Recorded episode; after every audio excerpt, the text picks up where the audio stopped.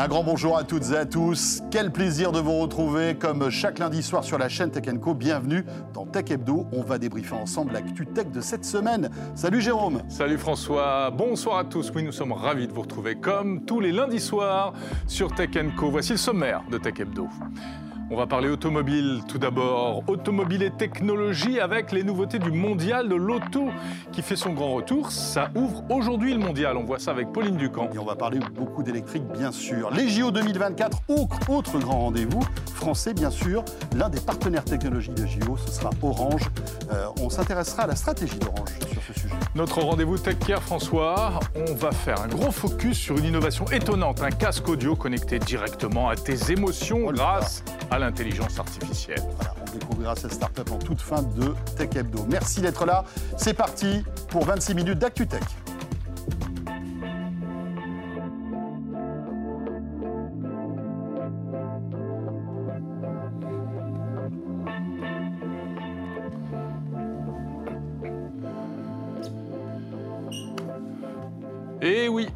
Sommes de retour. Alors, je, suis un petit peu énervé parce que chaque fois, tu je trouve que tu es plus bronzé que moi. Mais bon, voilà. Mais non, mais on est au mois d'octobre. Normalement, personne n'est bronzé. Parce que je me suis enclenché un filtre, tu vois, automatique, qui se colle à mon visage.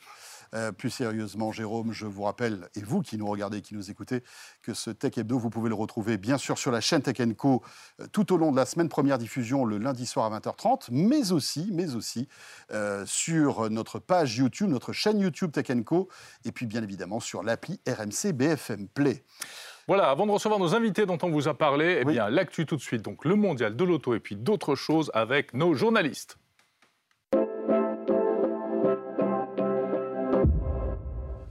Vous le savez, un bon Tech Hebdo commence toujours par l'actualité de la semaine, Jérôme, avec non pas un journaliste pour commenter l'actu, mais deux journalistes. Absolument. On ne se refuse rien, c'est voilà, on met les petits plats dans les grands. D'autant qu'on est ravi d'accueillir Pauline Ducamp. Bonjour Pauline. Bonjour François, bonjour, Jérôme. Bonjour Pauline. Que vous pouvez retrouver toutes les semaines dans En route pour demain. Eh oui. Et voilà. Spécialiste auto. Spécialiste auto. Et euh, tout en face de Pauline, c'est Louis Mbembe qui est avec nous. Salut Louis. Bonjour François. Bonjour, bonjour Louis, que l'on retrouve pour la deuxième fois, je crois. Hein. c'est ça, exactement. Voilà, on est ravis de recevoir à nouveau. Euh, Tech Co. Euh, et avant de rentrer dans les détails de la nouvelle offre Netflix et puis des appareils tech qui consomment de l'électricité, direction le mondial de l'auto, Pauline, avec donc cette nouvelle édition toujours attendue, hein, c'est un rendez-vous important. Quels sont les, premiers enseignements d'ailleurs de ce mondial de l'auto qui a débuté aujourd'hui J'imagine qu'il y a de l'électrique à tous les étages, à tous les niveaux, non? Bah, Il y a pratiquement que ça là. Moi, j'en reviens à l'instant. Hein. J'ai posé mon sac, je me suis assise en plateau avec vous. Et c'est vrai qu'on sent que l'électrique, ça y est, ça démarre. Et en plus, au-delà des véhicules, sur le salon, il y a vraiment tout l'écosystème, puisqu'on avait aussi, donc on avait des nouveaux modèles, on avait des modèles plutôt euh, plutôt grand. On pense par exemple à la, nouvelle Jeep, la première Jeep électrique, donc un véhicule qui est taillé pour l'Europe, alors qui euh, est un véhicule plutôt urbain, mais dans le standing Jeep, donc c'est quand même euh, assez, euh, assez carré un peu partout, assez, assez musculeux. Baroudeur, quoi. Baroudeur, ouais, vraiment. vraiment mais on peut faire du franchissement avec ce Jeep électrique, par il y, a une, il y a un concept en version 4x4 qui a été dévoilé cet après-midi. Donc justement, le but, c'est vraiment de rester dans l'esprit de Jeep, mais avec le zéro émission. Il y a aussi beaucoup de petites voitures urbaines. Mais alors vraiment, quand je dis petites, c'est petite, petite. Hein. C'est la duo chez Mobilize, chez, c'est chez Microlino, euh, cette petite voiture avec la porte qui s'ouvre devant. On a vraiment euh, aussi l'idée que bah, voilà, pour les villes, il faut peut-être prendre moins de place, il faut peut-être plus de petits véhicules. Il y a vraiment tout l'écosystème, puisqu'il y a aussi euh, ABB, donc des fabricants de bornes qui viennent sur le salon de l'auto et qui disent voilà, nous, notre nouvelle borne, eh bien, en fait, elle va permettre de recharger pratiquement en 5-6 minutes, donc essayer d'accélérer, d'aller beaucoup plus vite. Et puis, il y a aussi des banques, puisque toute la question c'est, OK, une voiture électrique, mais comment je l'achète Comment je la finance Est-ce que je la loue euh, pour euh, plusieurs années Est-ce que je la loue pour plusieurs mois Est-ce que je fais un abonnement comme pour euh, Netflix et puis quand j'en ai marre, eh bien, je la rends et puis j'arrête l'abonnement Quels sont les modèles qui se dessinent, tiens, justement? Bah Justement, c'est un peu on est à l'orée des chemins, puisqu'on sait qu'avec la voiture électrique, les gens ont plus forcément envie de l'acheter, déjà parce que ça coûte toujours pour l'instant euh, plus cher, hein, même si le président de la République a annoncé un bonus qui passe de 6 000 à 7 000 euros. Euh, aujourd'hui, bon, ça reste quand même des voitures euh, qui sont assez onéreuses. Alors pour les foyers les plus modestes, hein, je crois. Hein. Alors pour les foyers les plus modestes, et on restera a priori sur les 6 000 euros pour l'ensemble des foyers l'année prochaine. Mais ça reste quand même des véhicules assez chers. Du coup, l'idée, c'est de se dire on va plutôt les louer plutôt que les acheter, puisqu'on ne sait pas forcément combien de temps va durer euh, la technologie électrique. Est-ce que dans euh, trois ans, il n'y aura pas des voitures avec beaucoup plus d'autonomie euh, qui vont arriver? Donc finalement, les constructeurs proposent déjà beaucoup de locations. Hein. Une voiture sur deux aujourd'hui, neuve, achetée par des particuliers, c'est de la location longue durée. Hein. C'est plus un chèque cash que je fais pour la voiture et je repars avec et je la garde toute mhm. ma vie. Donc les usages sont en train de changer, mais il y a de nouveaux acteurs qui viennent, par exemple les banques, qui envisagent mhm. de la location courte durée, qui envisagent du car sharing à la campagne, voire pourquoi pas un abonnement à la Netflix. Et, c'est là téléphone portable. Complètement. Et l'idée, c'est de se dire, ben, peut-être que demain, je vais la louer six mois, puis j'aurai envie de changer pour en avoir une autre tout est en train de bouger euh, aussi sur la manière de vendre les voitures. Pauline, ce qui est intéressant également, c'est quand on soulève le capot, euh, qu'on regarde le moteur, et puis ou plus exactement même sous le plancher, notamment les batteries. Les oui, parce qu'à la place du moteur, généralement, il y a un coffre aujourd'hui où on peut ranger beaucoup de choses, mais c'est vrai que l'intérêt, c'est la batterie. Et ça, c'était une des grandes discussions aujourd'hui euh, sur le salon, puisqu'il y a la question de l'autonomie. Alors, il y a certains constructeurs, notamment ceux qui font les petits véhicules urbains, qui disent bah, pour des trajets du quotidien, est-ce que j'ai besoin d'avoir une voiture qui va faire 500 km d'autonomie? Bah, Pas forcément, hein, si vous faites 10 km par jour. Et puis à côté de ça, il y a des véhicules euh, qui, eux, proposent 300, 400. 400, 500, c'est aujourd'hui, c'est un peu la norme hein, sur les nouveaux modèles euh, qui arrivent euh, sur le marché. Et puis, il y a la question du coup d'après. Et le coup d'après, c'est quand est-ce qu'on va passer à la batterie solide. Et ça, il y a sur le salon, notamment, par exemple, Prologium, qui est un, spécialiste taïwanais de la batterie, et qui lui propose de la batterie solide en disant, mais de 500 km aujourd'hui avec une Tesla, avec notre technologie, on pourrait faire 1000 km. Et là, d'un coup, 1000 km, bah, c'est finalement... Ah bah, c'est une hmm. voiture pratiquement thermique, mais en électrique. Après, la question reste le coût et puis aussi la question des gigafactories, parce qu'un directeur R&D me disait, mais là, on est en train de construire des gigafactories pour faire du lithium-ion.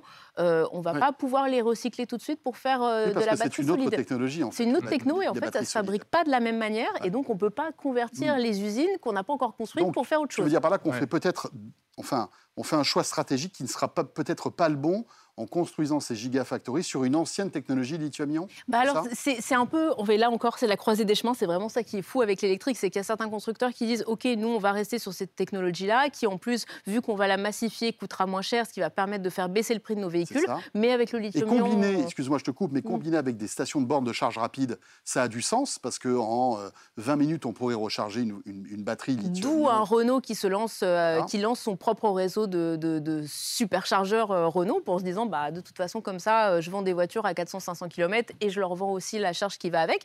Et puis, il y a d'autres constructeurs, et notamment les nouveaux venus sur le marché. Je pense par exemple à Vinfast, qui lui veut arriver d'ici 2 à 3 ans avec les batteries solides et donc avec beaucoup d'autonomie. Donc, c'est le champ des possibles est ouvert et c'est ça qui est passionnant. Et justement, qui sont les acteurs alors? Qui sont les, qui on voit euh, C'est quelle marque, quel pays Il y a beaucoup de Chinois, je crois, en plus. Oui, alors c'est un salon très. Euh, alors, il n'y a pas de constructeur allemand, il n'y a pas de constructeur coréen. En revanche, il y a les marques françaises qui sont là et puis il y a aussi bah, ceux qui veulent être les leaders sur l'électrique et qui sont déjà dans leur pays, c'est-à-dire les constructeurs euh, chinois. Par exemple, BYD, qui est l'un des leaders mondiaux euh, de la voiture électrique. Alors, on ne le connaît pas en Europe, mais justement, il vient sur le mondial de Paris bah, pour essayer de vendre des voitures et de s'implanter.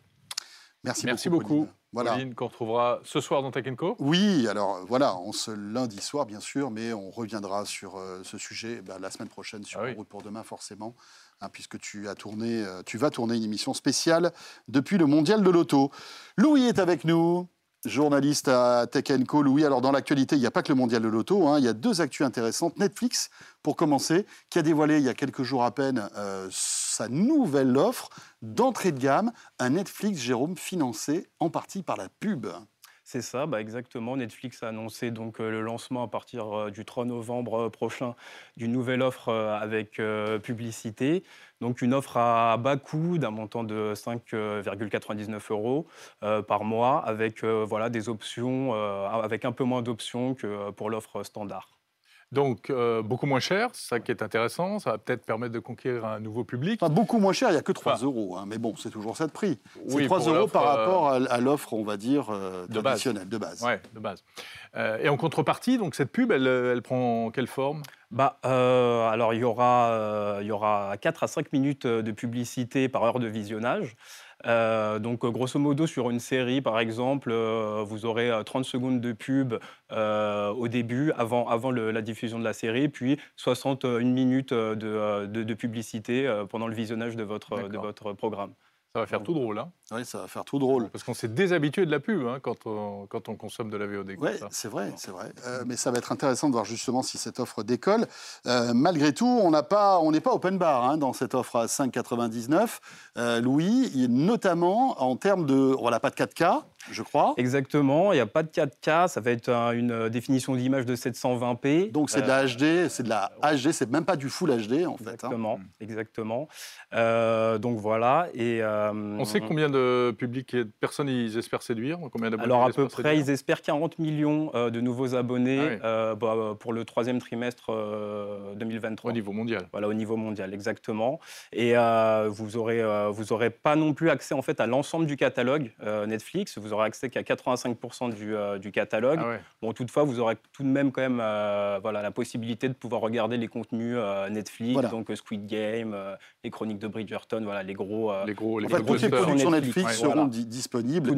Évidemment, d'autres contenus, c'est simplement les contenus qui, n'ont pas été négociés avec de la publicité mhm. à l'intérieur et des fonds de catalogue. Attention, précision aussi importante, on ne peut pas télécharger le contenu avec l'offre à 5,99. Hein. On est obligé de le regarder en streaming. Exactement. C'est, ça ne marche pas dans l'avion. Non. Ça ne marche pas, enfin, sauf si tu as du Wi-Fi dans l'avion, c'est, de plus en plus le cas. Mais vidéo ouais, c'est, pas terrible, terrible. Donc à vous de faire le choix. Ça arrive le 3 novembre prochain. C'est intéressant de voir hein, si les gens sont prêts à payer 3 euh, euros de moins pour, euh, et avoir de la pub pour une offre un peu dégradée. Euh, mine de rien, ça va être très intéressant de voir comment. Ça va être probablement des nouveaux entrants ça va être sans doute des nouveaux Surtout, entrants. C'est l'objectif de Netflix, justement, avec cette nouvelle offre, c'est d'acquérir des, nouveaux abonnés. Sachant que Disney Plus va sortir son offre aussi similaire. Enfin, voilà, on peut imaginer que, que les, autres concurrents se lanceront aussi dans l'aventure. Voilà, il se colle un peu sur ce qui se fait en musique. Autre actu de la semaine, euh, eh bien, elle nous concerne tous c'est de nouveaux chiffres concernant la consommation, l'impact environnemental du numérique et notamment la consommation de nos produits chouchous. Euh, oui, c'est ça, oui. Bah, vu que effectivement actuellement le prix de l'énergie, euh, voilà, on est tous impactés euh, voilà, par, par, par, le prix de l'énergie. donc l'ADEME, l'ADEME donc qui est du l'agence de la maîtrise de l'énergie, c'est ça. voilà, a, du coup a présenté un rapport avec voilà qui, qui présente voilà, les, les, appareils électriques les plus euh, énergivores. Euh, Alors vas-y, fais-nous peur. fais-nous peur. bah, écoutez, vous avez. Est-ce que je dois débrancher Jérôme bah, Parce que rappelons que c'est un robot. Hein, absolument. ça, concerne surtout en fait les appareils qui servent à chauffer, voilà, type euh, radiateur, voilà, les, les chauffe-eau, le, réfrigérateur, les lave-linges, voilà, tous ces appareils-là, voilà, qui sont très énergivores. Et euh, voilà, juste pour. ça va au-delà du numérique, en fait. Oui, oui, oui, c'est vraiment l'électroménager. C'est vrai qu'on a montré du bout la box, Louis, par exemple. Est-ce que la box est très énergivore Pas vraiment, pas vraiment, mais, euh, mais quand même, euh, ça, ça, ça, consomme, en fait, si, si vous la laissez allumer, c'est quand même recommandé quand même de l'éteindre lorsque vous sortez, voilà, pour, pour, pour diminuer la consommation de, de, de, de kilowattheures. Pas, de réelle surprise avec cette nouvelle étude. Euh. Non, pas vraiment, pas vraiment. Par contre, il y a des solutions, voilà, qui sont euh, qui sont présentées. Euh, par exemple, voilà, pour des réfrigérateurs congélateurs, l'idéal c'est par exemple d'opter pour un appareil hybride, voilà, pour pour économiser. Vous pouvez aussi baisser la température, voilà, du, du, radiateur. Mmh. voilà, c'est des solutions voilà, qui peuvent vous permettre de faire des économies, ouais, effectivement. Ouais, enfin, rien de révolutionnaire. Quoi, hein. non. Voilà. baisser, le, chauffage pour moins consommer, pour ça. Ou baisser, baisser, la température du réfrigérateur, c'est ça que tu voulais dire Oui, c'est ça exactement. Ouais, enfin, la montée. Enfin, la montée, plus précisément. Ah oui, plus, plus on la baisse, plus ça consomme. Oui, oui, plutôt, euh, merci beaucoup, Louis, pour toutes ces précisions. À découvrir en détail sur Tech Co. Voilà. Le site. Euh, le site. Le site Tech Co, bien évidemment. Jérôme, est-ce que tu es prêt pour les JO 2024 Je suis chaud bouillant. Alors, pas toi, personnellement, parce que tu ne seras pas un athlète euh, vraiment, quoique on ne ah, sait jamais. surprendre. Mais on va s'intéresser à un acteur technologique euh, qui va avoir un rôle prépondérant pendant ces JO, c'est Orange.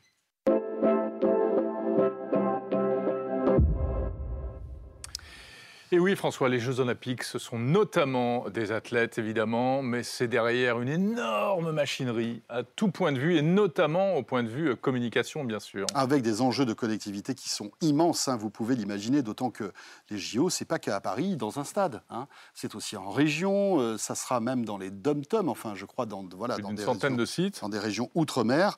Et c'est un vrai défi technologique pour pas mal d'acteurs, notamment Orange. Et, on en parle Oui, voilà, notre invité qui Avec notre notre invité. Pierre-Louis de Guibon, bonjour. Oui, bonjour François, bonjour Jérôme. Voilà, de l'opérateur Orange, vous êtes directeur Orange Events. C'est ça, voilà, absolument.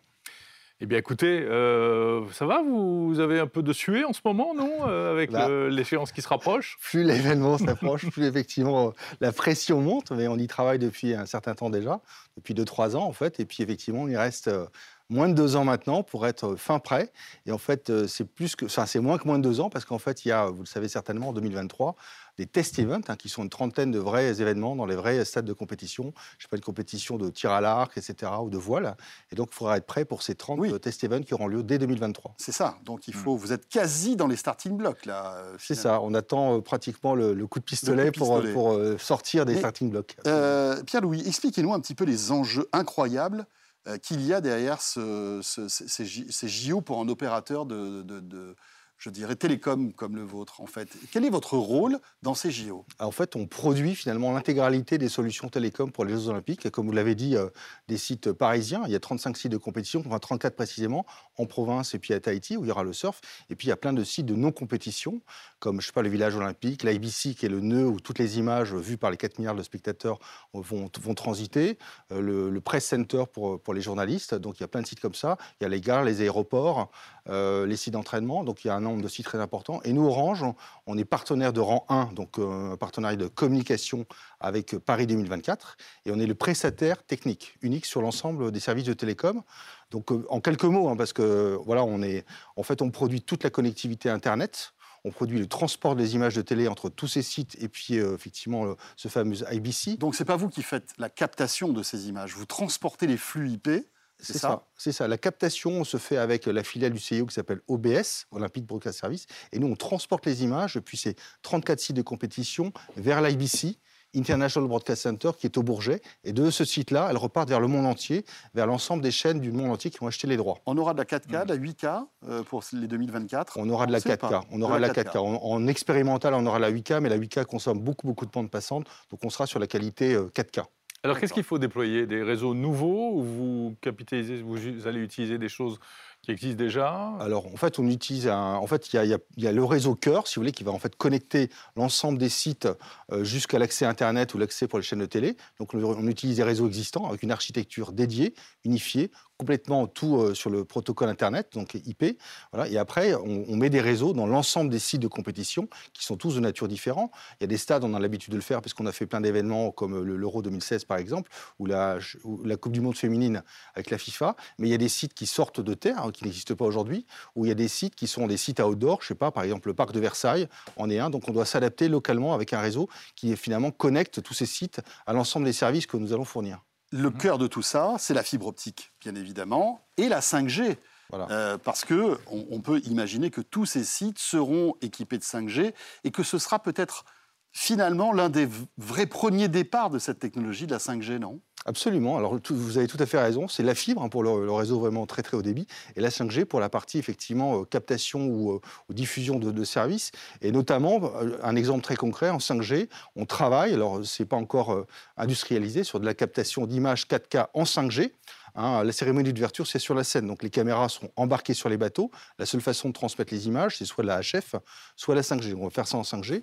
Ou pour les photographes, par exemple, de pouvoir transmettre, vous imaginez, directement, vous faites clic, clic, clic, et euh, toutes vos photos vont vers les agences de presse en temps réel. Donc c'est vrai, un usage 5G. Il y en a d'autres sur lesquels on travaille. Est-ce que c'est aussi un terrain de jeu d'expérimentation pour un opérateur télécom comme, comme Orange aussi? Oui, c'était un fantastique accélérateur en fait, d'innovation sur la partie B2B. Hein, je vais donner quelques exemples, je peux en donner un autre aussi. Euh, vous savez que le smartphone, finalement, a remplacé plein d'objets sur notre bureau. Et eh ben, il a remplacé un autre objet, alors ce n'est pas forcément sur le bureau de tout le monde, mais en tout cas des professionnels, c'est le Tokiwoki. Donc en 2024, le Tokiwoki, c'est un smartphone qui va passer en 4G ou en 5G.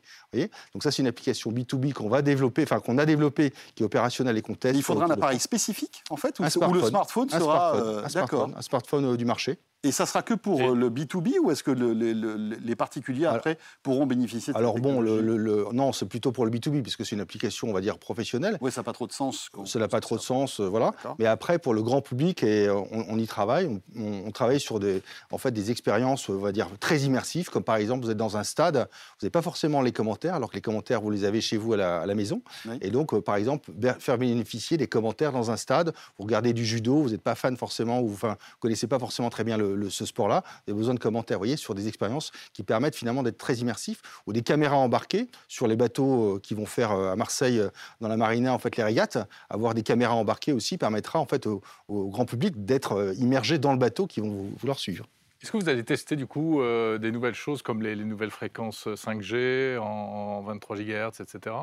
oui, les ondes millimétriques. oui, on va travailler effectivement en mode privatif, mmh. euh, pas grand public, hein, euh, mais en mode privatif mmh. sur, euh, sur des fréquences 26 GHz. Très bien. Eh bien voilà. Super. JO 2024. Voilà un rendez-vous enthousiasmant. Hein, on, est, on, est, très très enthousiastes. Eh ben oui, j'imagine, j'imagine. Merci beaucoup. Pierre-Louis de Bon, directeur Orange Event pour ces JO de 2024. Jérôme, on termine évidemment notre euh, Tech Hebdo avec notre rendez-vous Tech Care.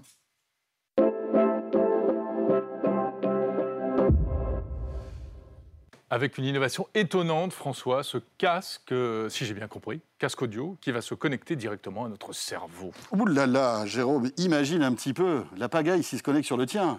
J'ose à peine imaginer. Bonjour Athénaïs Oslati. Bonjour. Bonjour Athénaïs, merci d'être avec nous. Vous êtes la fondatrice de Ondebo, c'est comme ça qu'on prononce? Absolument. Très bien. Alors, expliquez-nous, parce que là, on parle de casque, on parle d'émotion. Euh, expliquez-nous à quoi ça sert et comment ça marche et euh, quel est le concept de ce casque? Alors, Onbo, j'ai créé cette société il y a un an de cela, mais il faut savoir que c'est trois ans de recherche et développement qui ont été menés dans des laboratoires spécifiques. Et Onbo, c'est tout simplement une neurotechnologie liées à des intelligences artificielles qui euh, permettent d'adapter, d'interpréter et de détecter nos émotions en temps réel. Tout ça euh, en fonction d'une musique. Donc on vous délivre les playlists adéquates pour faire passer d'une émotion à une autre, ou bien pour euh, tout simplement poursuivre votre état émotionnel. Donc un casque audio, on l'aperçoit sur les images. C'est ça. Qui va capter les ondes cérébrales, euh, mais j'imagine que c'est extérieur. Il y a... vous, ne jouez pas euh, comme Elon Musk à nous mettre des trucs dans le cerveau. Non, c'est non invasif. Effectivement, au niveau d'un casque euh, qu'on a appris du quotidien, on a intégré ce qu'on appelle un électroencéphalogramme. Donc mhm. c'est cet outil qui permet de mesurer l'activité cérébrale de l'individu. Et une fois qu'on détecte cette activité cérébrale, nos algorithmes détectent et interprète votre état émotionnel en temps réel. Et à côté, on a un deuxième algorithme qui nous permet, donc, à partir de cet état émotionnel, de vous délivrer les playlists adéquates puisqu'on prend en considération vos goûts musicaux. Alors, je crois avoir compris, mais je me demande à quoi ça sert. Oui, je n'osais pas le dire. Non, mais voilà. Mais il y a sûrement une bonne raison. L'idée, c'est quoi? C'est de se mettre dans une situation où, quand par exemple on est stressé, euh, le, casque va détecter par exemple un stress quelconque, justement parce qu'on a les, les ondes de nos mm. cerveaux, de notre cerveau qui sont. C'est un outil euh, thérapeutique C'est un outil que l'on a au quotidien. Ce n'est pas euh, thérapeutique. C'est un outil qui nous permet de mieux gérer nos émotions au quotidien et d'avoir du contenu également qui soit hyper personnalisé. Donc ça peut être des espèces de Spotify euh, plus plus quoi. C'est ça. Spotify d'ailleurs. C'est ça. Nos, algorithmes justement euh, permettent de faire de l'hyper personnalisation. C'est-à-dire qu'au lieu d'aller choisir moi euh, ma playlist, la playlist feel good, sport, etc. l'appareil va détecter automatiquement ce dont j'ai besoin. C'est ça. Euh, nos algorithmes, justement, apprennent au fur et à mesure ce que vous aimez, ce que vous n'aimez pas, ce que euh, vous aimez découvrir également, puisqu'on vous fait des recommandations mmh. toutes nouvelles. Et euh, en fonction donc, de vos goûts musicaux et de votre état psychologique, on vous délivre le contenu adéquat sur mesure. D'accord. alors, vous l'avez dit, cette Handbo existe depuis un an, mais ça fait un moment que vous travaillez là-dessus, parce que, bon, on, comprend, mais... Oui, ça ne se fait pas en trois jours. Voilà, il faut, il, faut créer le casque, donc il y a du hardware, il y a du soft, vous parlez beaucoup d'algo, donc ça demande aussi euh, beaucoup de recherche et de développement. Euh, c'est pas évident, non, de lancer comme ça un nouveau produit hardware alors, ce n'est pas seulement du hardware. Euh, nous, on propose notre solution à des fabricants de casques sous ah, forme de licence. Mhm. On ne fabrique pas euh, le. Vous n'allez pas fabriquer votre propre casque Non, on ne fabrique pas notre propre casque. Euh, on est en, en pourparler justement et en partenariat avec des fabricants de casques qui vont intégrer notre solution directement dans leur, dans leur système électronique. Et à partir de là, on leur fournira également une partie des algorithmes. Et vous visez quel marché? C'est vraiment pour le grand public? C'est pour le grand public, absolument. Mais alors, est-ce que ça nécessite euh, des, modifications substantielles technologiques sur un casque audio, en fait? Il faut des capteurs, j'imagine, à des endroits précis. Est-ce que ça marche sur toutes les têtes? Est-ce que les cheveux... Alors moi, je suis moins visé par ce problème, mais euh, par exemple, vous ou Jérôme, est-ce que malgré tout, les ondes euh, donc électrique arrive à passer euh, au-dessus de la chevelure, par exemple. Absolument. Ça marche aussi? Ça marche aussi. Euh, et notre technologie, justement, permet de ne pas faire, de ne pas avoir un bruit, puisque vos cheveux émettent un certain bruit qu'on arrive mmh. à enrayer pour directement venir capter votre onde cérébrale. Et tout ça, vous l'avez testé, ça fonctionne En fait, votre, votre concept est prêt? Notre concept est prêt, il fonctionne, on l'a testé euh, en laboratoire et on l'a testé également auprès du grand public. alors nous, on ne l'a pas testé, non. et on a hâte. Bah oui. Euh, voilà. alors vous dites, vous dites que vous êtes en pourparlers avec des, constructeurs. Euh, ça donne quoi en fait? Vous allez voir les géants de l'audio euh, qui euh, pourraient être intéressés par ce, type de solution, c'est ça? C'est tout à fait ça. Donc euh, on échange avec eux. Il y a une phase également d'intégration, c'est-à-dire qu'on va intégrer notre technologie dans la leur et une fois l'intégration réalisée, à ce moment-là, le casque sera mis sur le marché. Petite question supplémentaire, on voit que les gens portent de moins en moins de casques et ont maintenant des trous wireless, des, enfin, des trucs comme ça. Mmh. Est-ce que vous avez pensé à ça et est-ce qu'on pourrait, dans un second temps, imaginer capter aussi certaines, euh, une activité cérébrale avec des, euh, des, petits euh, des trous wireless Absolument. c'est ce qu'on appelle du EAR EEG, donc intra-auriculaire, de l'EEG intra-auriculaire qui est en train de se développer et qui justement nous permettra d'intégrer notre technologie également dans des, dans des écouteurs. Voilà, parce que c'est vrai que c'est la tendance en ce moment, hein, visiblement. Hein. Eh bien, merci bah, beaucoup Athénaïs pour cette, euh, voilà, cette présentation donc, de. Hontebo. Les premiers casques que vous visez pour quand, là? Euh, fin 2023, début 2024. D'accord, bah, vous reviendrez avec le casque. Absolument, avec grand plaisir. Merci beaucoup. Merci à vous. Merci. Jérôme, ce Tech Hebdo est terminé. Oui, euh, ça nous fait rêver tout ça. Bah, écoutez, voilà, on était ravis de passer cette demi-heure avec vous comme chaque lundi. On vous retrouve la semaine prochaine pour Tech Hebdo. Bien évidemment. Et puis d'ici là, n'hésitez pas à vous connecter sur l'appli RMC BFM Play pour retrouver tous les contenus de Tech Co, la chaîne. Merci d'être là et à très vite. Salut à tous.